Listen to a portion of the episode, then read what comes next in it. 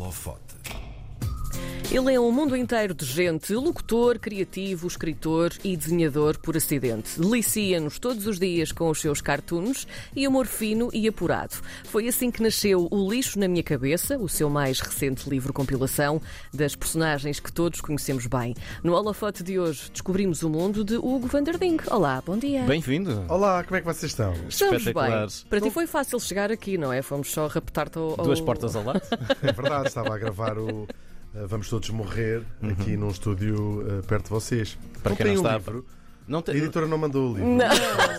Não, Não, isso, a isso, isso é, só, isso é só para as rádios ricas. Isso é muito difícil trabalhar em Portugal, de facto. Olha, o que tu tens enganado meio mundo ahm, que acha que és descendente de uma grande, grande família holandesa, não é? Não é? Ah, Somos todos descendentes de uma grande família holandesa, de certa maneira. nós já vamos perceber essa parte também. Ahm, A, a- a experiência, a humanidade começa precisamente na, na- na, Holanda, no norte da. Europa. Começa a vir.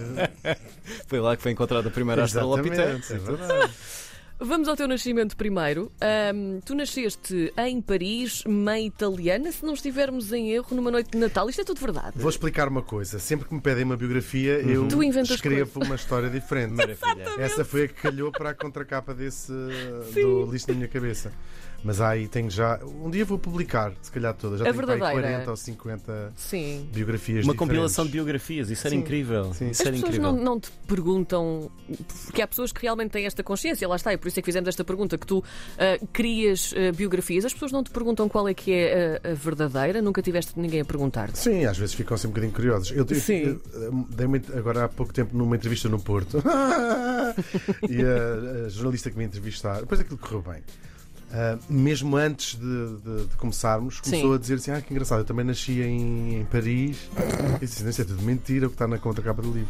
E ela ficou em pânico, assim, toda a minha entrevista era baseada na, no que acabei de ler, na experiência de Sim. como é que é nascer fora Sim. e tudo mais.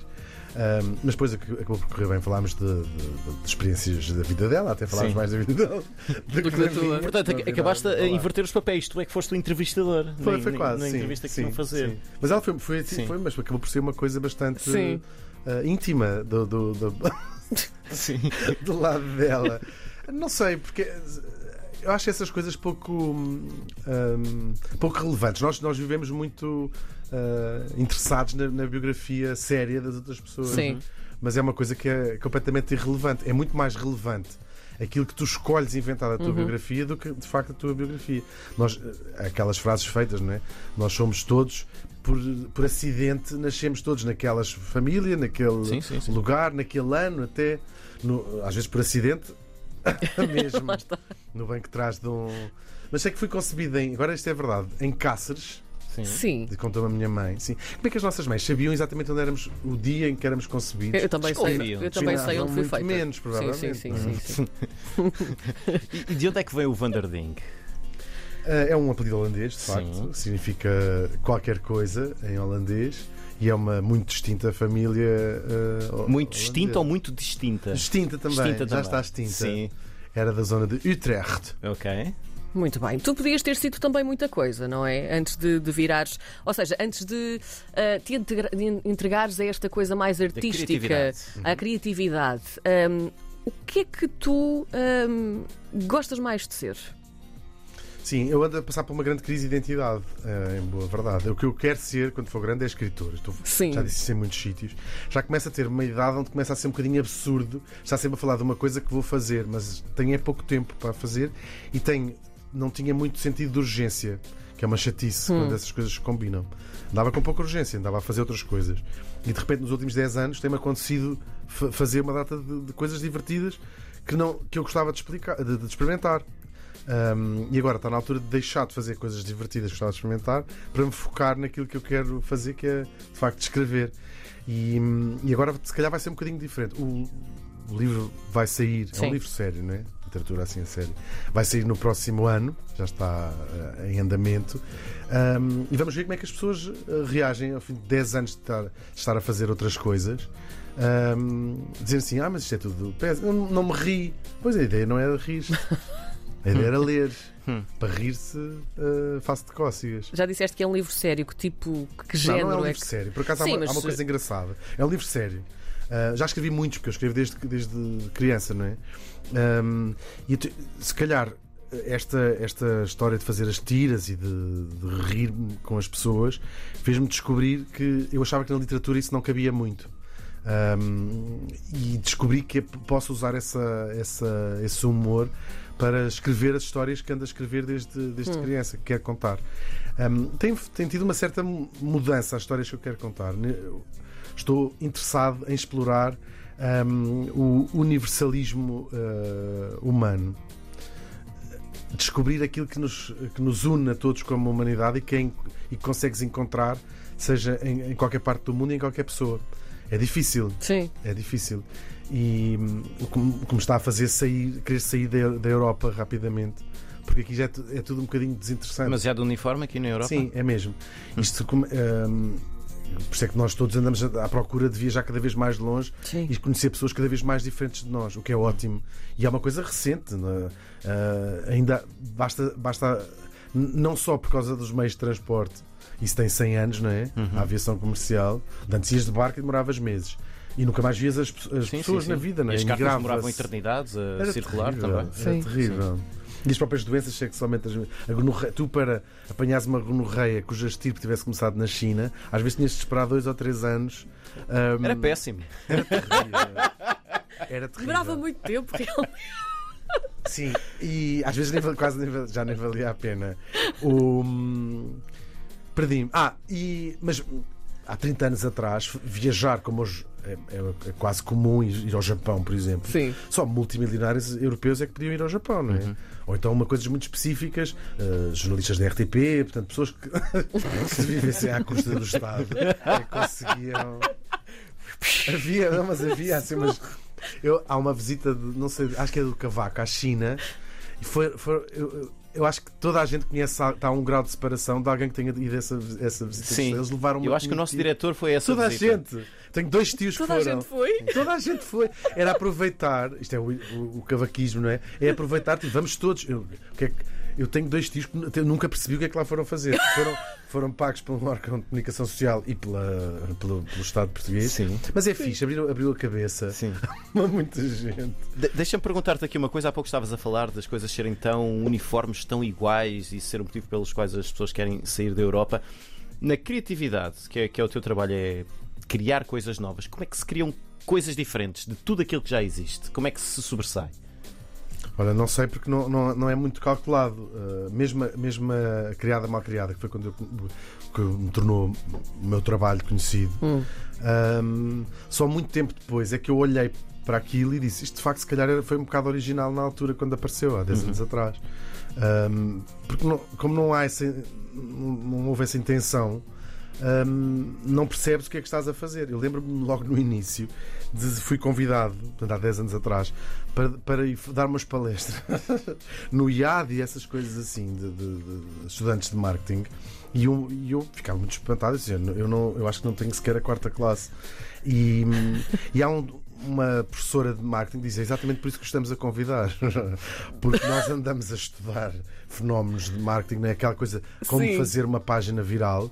Um, e nós não percebemos e portanto estamos a, estamos a tentar perceber com pessoas que nem sabem como é que isso aconteceu, Sim. qual é o segredo.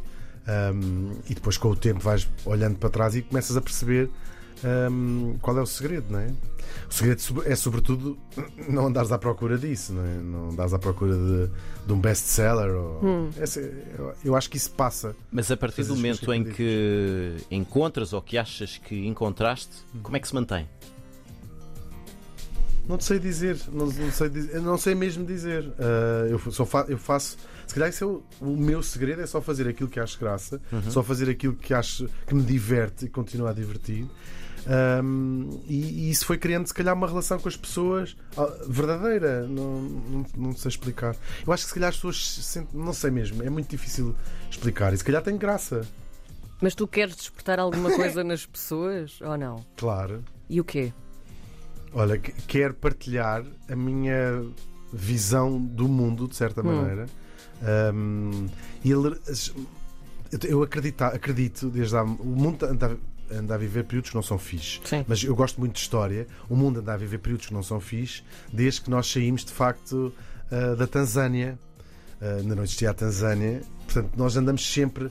É preciso pôr as coisas em perspectiva. Há uma, a, guerra na Ucrânia fez-me, como gosto mesmo muito de história, fez-me pensar uma coisa engraçada que é nós, quando estudamos a, a história da Segunda Guerra Mundial, lemos en passant que a Alemanha invadiu a Polónia. E é uma frase, e passamos à frente.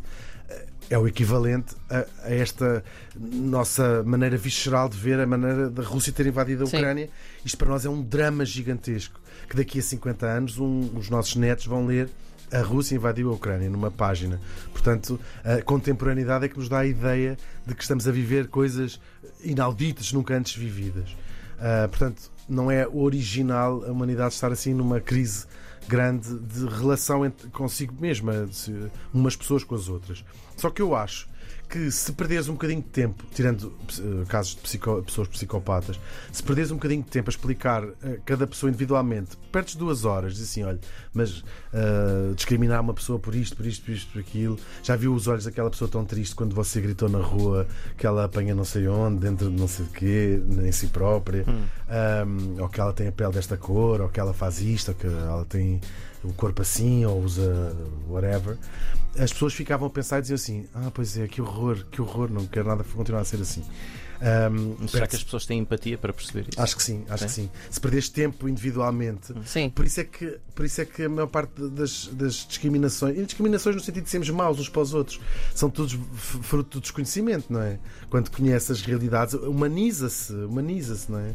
Ahm, e é, é mostrar essas outras maneiras de, de ser, de existir.